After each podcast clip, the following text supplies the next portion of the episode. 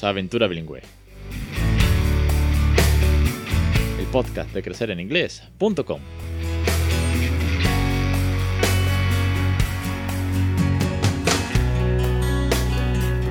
Capítulo 293, el 10 de febrero de 2022. Muy buenas, mi nombre es Alex Perdel y esto es Aventura Bilingüe. Ya sabéis, el podcast sobre bilingüismo lleno de tips, consejos, experiencias, recursos, ideas, inspiración, motivación, llámalo como queráis. Aquí de lo que se trata es que una semana más nos vengamos arriba con la idea de que podemos crear bilingüe. Además, estamos en una ronda de entrevista, con lo cual vamos a ver a otras familias cómo cada una es bueno, pues es diferente, cómo cada una vive el bilingüismo, cómo cada una se busca los recursos, cómo al final todos están regalándole una segunda lengua a sus hijos, que es lo importante y lo que aquí venimos a contar. Así que a todos vosotros, una semana más, muchas, muchas gracias por estar ahí. Sobre todo a los que lleváis 290 y tantos episodios escuchados ya. Madre mía, un aplauso para todos vosotros, los que os habéis escuchado casi todo el podcast. Es, es sumamente chulo cuando me lo contáis. Hoy tengo una entrevista muy chula, una entrevista a Araceli que la conozco por Instagram, es una de estas cuentas que comparte contenido de, bilingüismo, que, interactúa mucho con nosotros y que eh, tiene un punto muy chulo y que a mí me gusta mucho y me siento muy identificado porque es de estas eh, familias en las que sin ser nativo, sin ser teacher, sin ser un super C2 de nivel de inglés, ni tener nada que ver eh, laboralmente con el inglés, por así decirlo, pues deciden un día, oye, a mí me gustaría criar bilingüe. Yo voy a intentarlo, a ver qué tal, y que el inglés no sea una barrera el día de mañana para, mis peques. Así que de eso va la entrevista de hoy, de una aventura eh, con mucho cariño para, para crear bilingüe por parte de Araceli. Antes, que no se me olvide, que si necesitáis todo esto, lo que son listas de vocabulario, para las primeras palabras, para pronunciar mejor, con eh, repaso a la gramática si tenéis problemas de gramática, o si necesitáis los primeros cuentos y las primeras canciones para criar bilingüe, o si necesitáis ejemplos de cómo yo he criado bilingüe con mi hijo, ver a mi hijo y a mí interactuando en inglés eh, en un día a día. Pues todo eso y mucho más lo tenéis en crecereningles.com, en cursos paquetizados para cada etapa de la crianza bilingüe. Cursos de 10 lecciones, cursos hasta de 60 lecciones. Y siempre para vosotros. Es decir, pillas el curso y es tuyo para siempre. Tienes ahí acceso 24/7, tenéis acceso también a un formulario de contacto prioritario, podéis ver los vídeos una y otra vez, a la orden que queráis. Bueno, pues todo eso lo tenéis disponible para vosotros para criar bilingüe, para que como todas estas familias podáis criar bilingüe y regalar una segunda lengua. Y sobre todo el cuento de Little Frog and the Color, un cuento súper chulo que además Araceli también lo tiene con la rima en inglés y en español, con los, con los, colores, eh, la naturaleza los animales de Little Frog and the Colors. Vamos ahora ya con la entrevista que no se me estire mucho eh, de Araceli, que me está esperando al otro lado y que tengo muchas ganas de que nos cuente su aventura. Araceli, muy buenas tardes y bienvenida. Buenas tardes, Alex. Gracias por invitarme. El placer es mío después de seguirnos durante mucho tiempo en redes, de conversar por privado, de estar al fin y al cabo pues, en, comunicación y, que sé que eres oyente desde hace, desde hace mucho tiempo y también has pasado por la, por la plataforma alguna que otra vez. Antes que nada, preséntate a ti misma y cuéntanos un poquito quién es Araceli Ferri. Pues mira, Araceli, bueno, yo soy, eh, bueno, yo me dedico, yo soy farmacéutica, así que no tengo nada que ver con las teachers, ni, ni, sé nada de pedagogía, ni nada por el estilo. Eh, tengo 37 eh, años, em, soy de un pueblo de Valencia y tengo una niña de dos años y medio. Em, y actualmente, pues podemos decir que en casa hacemos OPOL yo hablo a mi hija en inglés, pues el 90% del tiempo y mi pareja le habla en valenciano.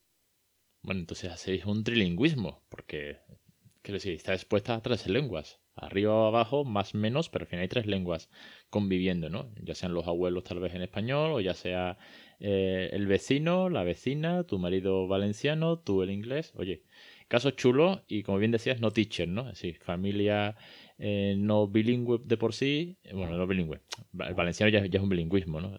hay que recordar que en España, por suerte, hay comunidades que son bilingües y, oye, que tienen ese, ese, esa barrera ya rota directamente, ¿no? Cosas que en otras, aquí en Andalucía, pues cuesta más. Pero, pues ni teachers, ni nativos, ni super nivel de primera hora. ¿Cómo surgió eh, el inglés eh, para, para criar el bilingüe? ¿Por dónde, ¿Por dónde arrancas tú? ¿Cuál era tu nivel y cuál fue tu inquietud para decir, oye, vamos a criar el bilingüe? Pues a ver, mm, vale, empezando por el principio, yo siempre, siempre he dicho que llevo 25 años estudiando inglés, podemos decir, y yo pienso que cualquier cosa que estudies durante 25 años eh, serás eh, debería ser mm, perfecto en ello, ¿no? Y en el inglés no ha sido el caso. Entonces es una especie de espinita, de frustración que, llevas dentro, ¿no? Y no quería que sucediera eso a mi hija. Entonces yo cuando empecé, bueno, cuando retomé después de la universidad del inglés, eh, pongamos que hace unos 5 o 10 años, pues empecé a buscarme también la información por mi cuenta, estudiar por mi cuenta y bueno, encontré pues, en Internet pues, muchos recursos y muchas, eh, muchas maneras de hacerlo. ¿no? Em, a mí se me daba muy bien el inglés, pero yo notaba que cuando salía al extranjero pues no me atrevía a hablarlo. Entonces yo digo, aquí falla algo. ¿Qué parte del inglés se te daba bien? ¿La tipo gramática hacer un examen de fill the gap, por ejemplo? Exactamente. ¿O el, ¿Y el speaking eh, cojeaba un poco, tal vez? A mí se me daba muy bien en el instituto una notaza, pero yo no sabía hablarlo. No es que no supiera hablarlo tampoco, que también, es que me daba miedo, pánico. Es un miedo escénico total, ¿no? Entonces me daba cuenta que el sistema por algún motivo no funciona y yo digo, a mi hija no quiero que, le suceda lo mismo. Pero antes de esto, eh, conocía, en un intercambio, conocía a un, chico, eh, Massimiliano de Italia, y él fue el que me inspiró porque, porque le hablaba a su hijo en inglés. Yo no sabía que se podía dar eso. Yo no sabía que una persona que no fuera nativa podía hacerlo. Entonces yo dije, mm, pues el día que tenga yo hijos, pues haré lo mismo. Muy bien, felicidades por esa inspiración de Maximiliano. Un saludo desde aquí. escucha. Está muy bien, ¿eh? siempre, siempre hay un caso, siempre hay un precedente, siempre hay un origen en este tipo de cosas que, se nos queda ahí grabado y cuando toca, si está bien anclado, salta la chispa, salta la llama y, sucede esto, ¿no? Que tú dices, hostia, yo me acuerdo de que este chico lo hacía, mm, ¿por qué no, no? Oye, eh, ya, ese chip, ese, ese cambio hace que algo sea, algo sea diferente, ya arranca. No es lo mismo que te lo digan, oye, yo puedo hacer o fulano lo hace, no, no, tú además lo ves, lo has vivido y te, y te arranca. ¿Cómo comenzaste con, el bilingüismo? ¿A tope, desde primera hora? ¿Te formaste? ¿Buscaste recursos? ¿Buscaste en internet? ¿Poquito a poco? ¿Time and place? Bueno, cada familia hace una manera. ¿Cómo fue tu caso con tu peque?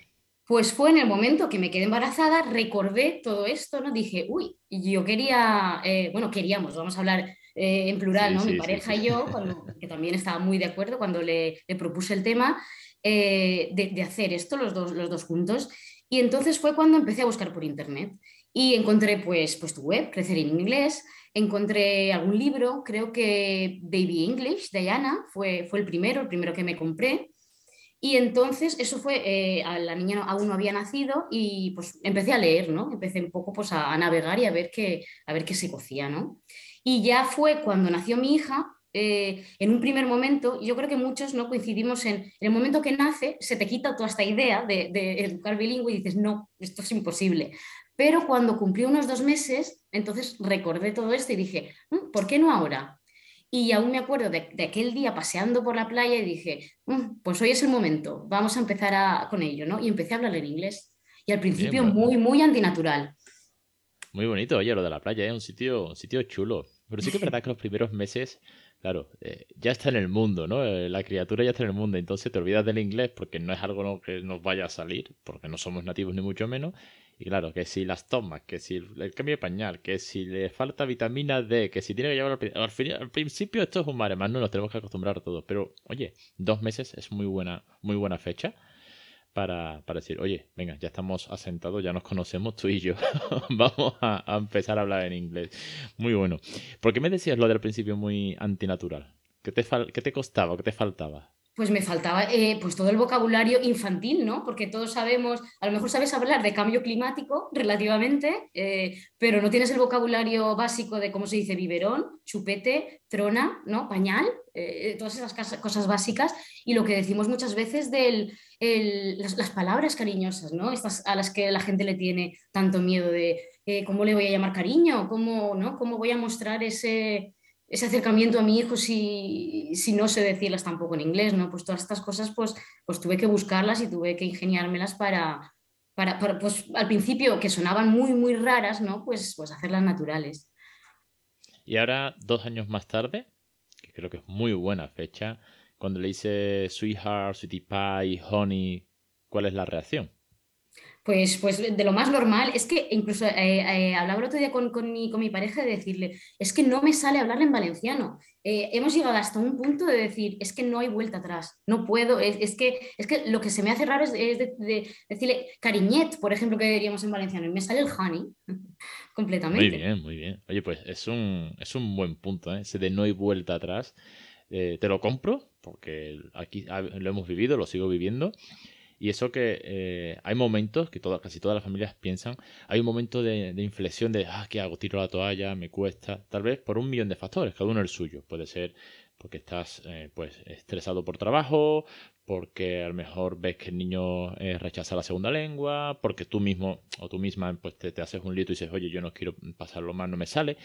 Siempre suele haber un pequeño punto de inflexión, son etapas, ni más ni menos. Y bueno, en esos momentos pues podemos dudar. Pero claro, conforme vas avanzando, conforme te vas metiendo en faena, conforme vas viendo que esto funciona, que ya, ya con dos años ya reacciona, ya no es un bebé que está eh, sentadito o tumbadito, sino que ya hay interacción, eh, vas viendo los resultados y claro, al final es, es un refuerzo positivo brutal, a largo plazo, pero brutal sin duda. Claro, claro. Es que al principio también te digo que como eh, sí, a los niños hay que hablarles mucho, cuanto más les hables desde el principio mejor, pero como es todo tan, tan básico, aún tengo mucho margen, ¿no? Tú en algún podcast has dicho, tengo miedo cuando llegue la época del por qué, por qué, y yo también pensaba, madre mía, cuando me pregunte por qué y me tenga que elaborar unas frases hasta allá, pero claro, en los primeros meses y el primer año aún tenía mucho margen para eso. Entonces, el tema de tirar la toalla Mm, hablándolo con mi pareja, él sí que dice, sí que pensaste alguna vez en tirar la toalla. Yo digo, puede que lo dijera, pero no pensarlo o no, no acabar de, no, tirar la toalla yo creo que en ningún momento, ¿eh?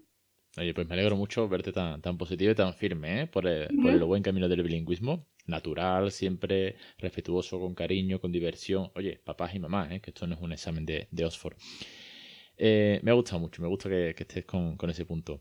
¿Cuáles son para ti las, eh, los mejores tips, rutinas, recursos que has encontrado para que el bilingüismo, para que el inglés diario sea tan, tan amable, tan sencillo con tu peque? Pues mira, yo por ejemplo soy muy cantarina y me encanta cantar. Entonces, pues una de las primeras cosas que recuerdo haber hecho es crearme en Spotify una lista de reproducción, se llamaba This Nursery Rhymes y, fui poniendo todas esas canciones, pues desde Lord McDonald, Itsy Bitsy Spider, todas estas canciones, ¿no? Y, ponerlas en el, en el coche ya desde el principio una y otra vez. Era una manera de darle input en inglés y bueno, pues en principio sin tener que calentarme mucho la cabeza, pues e, ella por lo menos me, me, iba escuchando no cantarlas, ahora es la, ella la que las canta, ¿no? Pero, pero bueno, al principio era una de, yo creo que era una manera muy, muy sencilla que cualquiera puede aplicar desde el principio. Sí, la verdad que las canciones están muy bien, porque incluso sin, sin, tener un gran nivel, pues familia, no, claro, es que yo no sé pronunciar correctamente. Oye, la canción está, eh, canta sola, quiero decir, le das al play y ya es pronunciación eh, correcta, ¿no? Ya es eh, el miliki de turno que esté cantando, pero en inglés los cantajuegos ya está bien, ¿no? Con lo cual, oye, si luego te animas, es un buen recurso porque además practicas la pronunciación, practicas repetir frases que siempre son las mismas, ¿no? Eh, All McDonald's had a farm, infinitas veces la misma. O ah, los números, hace mucho claro, claro, claro. de cosas. Sí, sí. Es, un, es, muy buen recurso las canciones, igual que los cuentos, pero igual tienes que leer, y si, bueno, si lees un cuento un poco más complejo, pues tienes frases que puedan ser un poco más difíciles, los de bebé por suerte, pero las canciones están ahí. También recuerdo, Alex, al principio, eh, al principio como tampoco tenía muchos cuentos ¿no? de, bebés o de niños, yo recuerdo que también lo que hacía era eh, los libros que yo leía en inglés, ya fueran de novelas, divulgación o lo que fuera, los leía en voz alta, mientras ella estaba a mi lado. También era una manera pues, de dar más input, aunque no, sé, para, para, que fuera ¿no? escuchando el, idioma. Eso también fue otra de las maneras. Ahí hay dos grandes, eh, dos grandes, dos grandes recursos, dos grandes momentos uno, eh, tu peque te está escuchando en, la que va a ser su lengua materna contigo, aunque le estés hablando de divulgación científica. Quiero decir, esto es como cuando pones las noticias de fondo y hay un bebé al lado. El bebé no está aprendiendo las noticias de última hora, pero está escuchando español, ¿no? O sea, claro, eso es como que nos parece normal, pero que tú le hables de divulgación científica, que estás leyendo un texto, es como, Dios mío, que lo vas a confundir. No, no, no, no hay nada que confundir. Dos, tú estás practicando. Al final el bilingüismo se ha vuelto, o se, o se puede concebir de una manera cuando ya nos metemos en faena, en que esto es un aprendizaje constante. No sé si estarás de acuerdo, pero no paramos de aprender, no paramos de mejorar. Y, en base a quererle, quererle, regalar, ¿eh? Ojo, yo les quiero regalar una segunda lengua, pero me pongo a leer en voz alta, que sé que es difícil, que hay que pronunciar, que no, no me va a salir de primera, pero tú estás haciendo un primer esfuerzo eh, contigo misma y luego además bajo el paraguas de, es que no es que quiero regalarle una segunda lengua a ellos. Exactamente, exactamente. ¿Cómo ha sido tu camino en cuanto a mejorar? ¿Cómo, cómo notas que has mejorado en todo en estos dos años? Pues en fluidez completamente, porque ya te digo, aquellos primeros momentos de paseos por la playa, porque eh, mi peque nació en, verano. En aquellos paseos por la playa, pues claro, pues las frases pues, que me salían eran, eran muy básicas y muchas veces yo intentaba pues eh, ampliarlas un poco más y decir algo más y me daba cuenta que, tenía que parar porque decía, es que para decir cosas mal no voy a, no voy a decir nada. Eso también me pasó mucho al principio, ¿no? Decir, podía hablar más pero no lo hago porque mm, creo que lo voy a decir mal, ¿no? Yo creo que también es una... Es, es algo que limita mucho a las personas, ¿no? Mm, vamos a empezar por frases más, más cortas. Al, fin y al cabo, el inglés es mucho más básico que el español, ¿no? El español es, es un idioma mucho más complejo. Pero bueno, empezamos así. Y yo lo que noto hoy en día es que eh, me, sale, me sale solo, ¿no? es como automático. Es, no hay translation ¿eh? o, es directamente en mi cabeza, es que directamente lo hablo. ¿Has estudiado eh, por tu cuenta o ha sido simplemente el, ir buscando vocabulario, frases típicas, frases al ver, idioms y demás, lo que te ha ido haciendo mejorar? ¿O te has dicho, no, no, me voy a sacar un examen o voy a apuntarme a un curso, una academia? ¿Cómo lo has hecho? Sí, eh, bueno, el año pasado estuve asistiendo a la academia que, organiza mi, colegio profesional, pero bueno, también para, mm, porque tengo idea también de, certificar el, hoy en día el nivel C1. Pero, pero bueno, ya te digo que en su día era, yo no me encontraba con la fluidez que puedo tener ahora. Lo hace el día a día, eso es, es una de las cosas tan chulas de poder hablar todos los días, aunque sea con un peque, eh, el poder hablar todos los días en inglés, el ir pillando soltura ir dando explicaciones o, simplemente instrucciones. A los peques sobre todo son muchas instrucciones. Dame, toma, eh, no toques, mm, ve con mamá, ve con papá. Y, el, por qué, el por qué lo tienes a la huerta de la esquina, ¿eh? Te lo, digo, te lo digo como consejo, el por qué lo tienes a la huerta de la esquina y por ahora dura varios años, eh, sí. Va a ser, va a ser una, una etapa muy chula, pero bueno, seguro que es mucho más fácil que cuando sea adolescente. Claro, claro. Es que es eso, a ver, eh, eh, yo creo que hay frases que al principio mm, tienes que pensarlas mucho y luego ya te salen solas, ¿no? Por ejemplo, yo te puedo, una que me viene mucho a la cabeza es el, el Do you want me to... Mm, ¿Quieres que mamá haga, no? Pues es, una, es que es una frase tan básica, pero que la utilizas para tantas cosas y así, pues, mm, no sé, muchas más. Entonces dices, oh, este tipo de construcciones ya salen, ya salen solas, ¿no? Son las construcciones que se han vuelto, las, has interiorizado, vamos a decirlo así. Es como interiorizar. Sí, sí, sí, se, ha vuelto natural, se ha vuelto natural. Te iba a preguntar, em, tu peque, obviamente, pues ya tiene en su cabecita tres lenguas y no va a tener mayor problema porque esa es la magia de los, de los peques.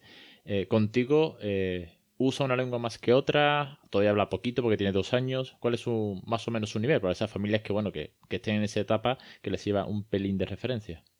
Vale, pues mira, actualmente eh, con dos años y medio eh, podríamos decir que estamos en la etapa donde yo le hablo en inglés y ella me contesta la mayor parte del tiempo en valenciano o en castellano, ¿no? Mezclando pues palabras en inglés.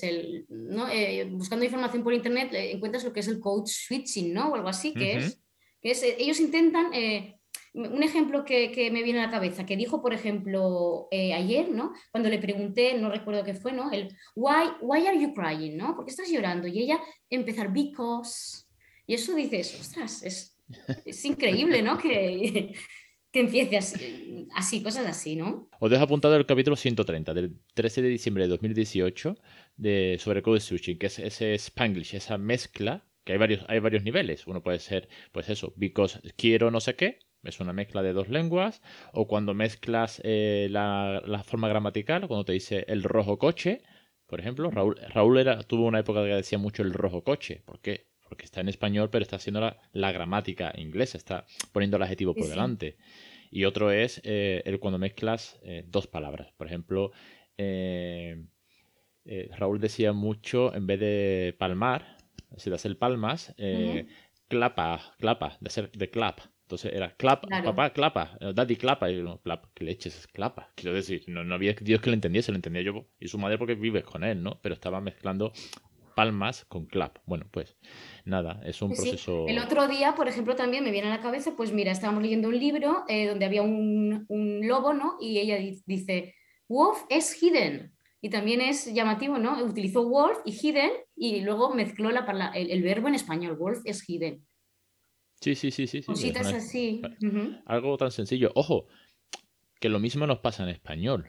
Lo que pasa es que no nos percatamos tanto que es cuando yo no cabo aquí, no te dice, esto no cabe esto no cabe, esto yo no cabo. Eh, así, cuando, sobre todo en los verbos, que nuestra, nuestra estructura de los verbos en la conjugación en español es una locura.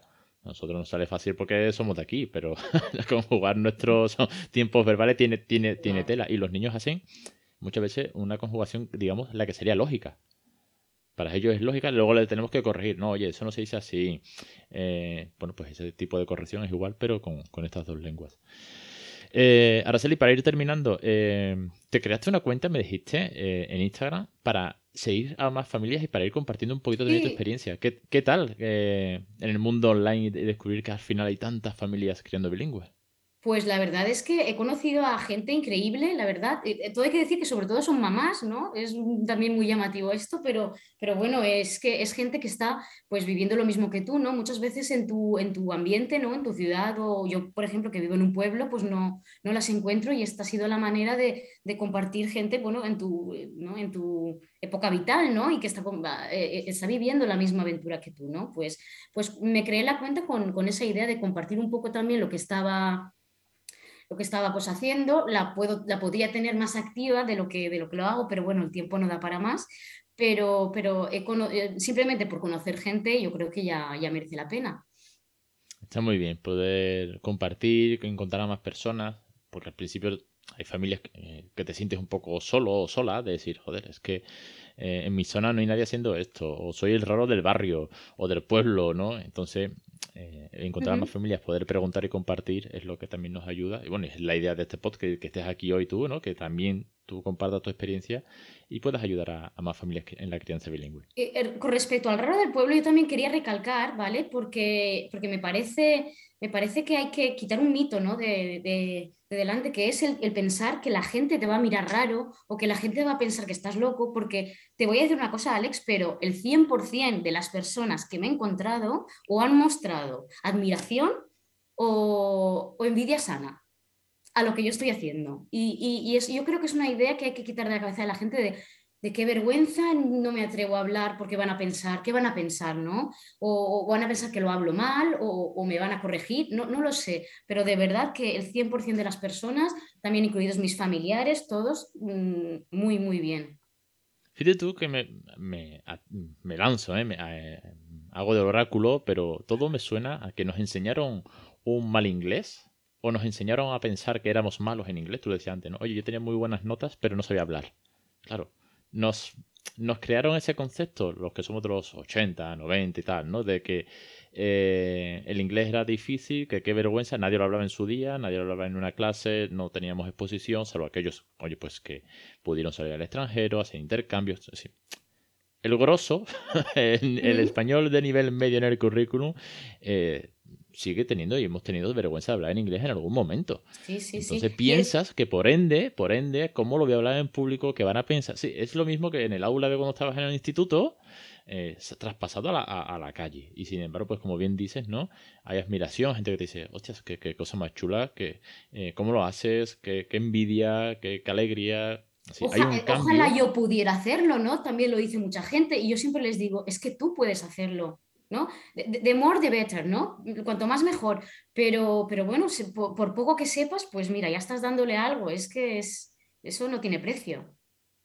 Me alegro, me alegro que compartas ese mensaje con todos los que te encuentres. Eh, somos un poco frikis también los, bilingües eh, compartiendo ese tipo de, recursos, de ideas, de motivar, de contagiar a, las familias. Y bueno, al final lo que, lo que intentamos, lo que estamos aquí, eh, es, pues, uno, regalarle algo increíble a nuestros hijos, que es una, una segunda lengua, una conexión, una experiencia, cultura, sí, todo lo que abarca, que ya son muchos programas hablando de esto aquí. Y luego, oye, pues en cierto modo también cambiar un poquito un poquito la sociedad, ¿no? Oye, que haya más niños en esta dinámica, a la larga, a la muy, muy larga, pues igual puede ser una tendencia muy chula que, cambie esa forma de concebir los idiomas. Claro, claro, es lo que te decía yo un día también eh, por el mensaje directo, ¿no? De decir, eh, habrá que ver dentro de 20 años, ¿no? Pues eh, todos los que hemos iniciado esta aventura, ¿no? A ver qué tal nos ha, nos ha ido, ¿no? A ver qué tal el hecho a lo mejor de no necesitar academias o necesitar menos, ¿no? A ver cómo ha funcionado, porque, porque las academias pues funcionan o funcionan lo justo. Ya, hay países donde no hay academias de inglés. ya con eso, oye, que no, que no le des el mal a, los teachers de academia, pero es, es, una, es una comparación muy drástica, ¿no? Países donde no se concibe y aquí hay academias en todas las esquinas, por así decirlo, ¿no? ¿Por qué? Porque tenemos una falta muy grande de, de, de este idioma mm, como idioma, no como gramática y demás. Eso será otra cosa. Oye, certificaciones, exámenes, FIRST, Oxford y demás será un tema, pero eh, siempre digo que Portugal está ahí al lado y hablan un inglés muy bueno y no, no te tienes que ir a Finlandia ni nada de esto. Araceli, darte las gracias, muchísimas, muchísimas gracias por este ratito, por, por seguir a Crecer en Inglés, seguir todo este proyecto desde hace muchísimo tiempo. Y, y, bueno, sobre todo darte la enhorabuena por tu aventura en casa, que es lo más importante. Gracias a ti, Alex, y espero que me invites pues dentro de, pongamos unos años, ¿no? Otra vez aquí al podcast y podamos, podamos darte ese feedback a ver de cómo, de cómo ha evolucionado todo, ¿no? Te tomo la palabra. seguro que ¿eh? bien. te tomo la palabra y nos vemos por aquí dentro de un par de añitos. Es, buen momento. Antes de, antes, justo, justo antes de que empiecen los porqués. A ver qué tal ha ido y si te estás preparando para ello. Claro que sí, muchas gracias. Pues muchísimas gracias, te tomo la palabra, espero verte por aquí dentro de, no mucho para que nos cuentes cómo va todo. Muchas gracias por tu entrevista, por poner en valor el que las familias eh, no nativas, eh, las que no somos bilingües, pues desde primera hora podemos plantearnos esto y que es un orgullo, que como la gente también se alegra de ver cómo estamos creando bilingües, que te lo dicen por la calle, que, es bonito, que hay que romper esa barrera del miedo, que hay que ser muy positivo en esta, en esta loca aventura y de, verdad eh, darte la enhorabuena por toda tu, crianza y por eh, darte las gracias por venir al programa. A todos vosotros, a todas vosotras, gracias una semana más por escucharme, los más de, no sé, cuatro mil y pico de oyentes que por aquí. Obviamente no, miro mucho las métricas porque son muchas cosas a hacer y prefiero enfocarme en, grabar los podcasts, en traer los recursos chulos, en ir mejorando la plataforma y al final al cabo motivaros, inspiraros para que también vosotros criéis bilingüe. Al igual que yo empecé, igual que empezó Araceli, igual que María Barca, igual que Marina, igual que todas las entrevistas que han pasado por aquí. Os espero la semana que viene en Aventura Bilingüe y en todos los cursos y herramientas y recursos que tenéis en crecereninglés.com. Un saludo.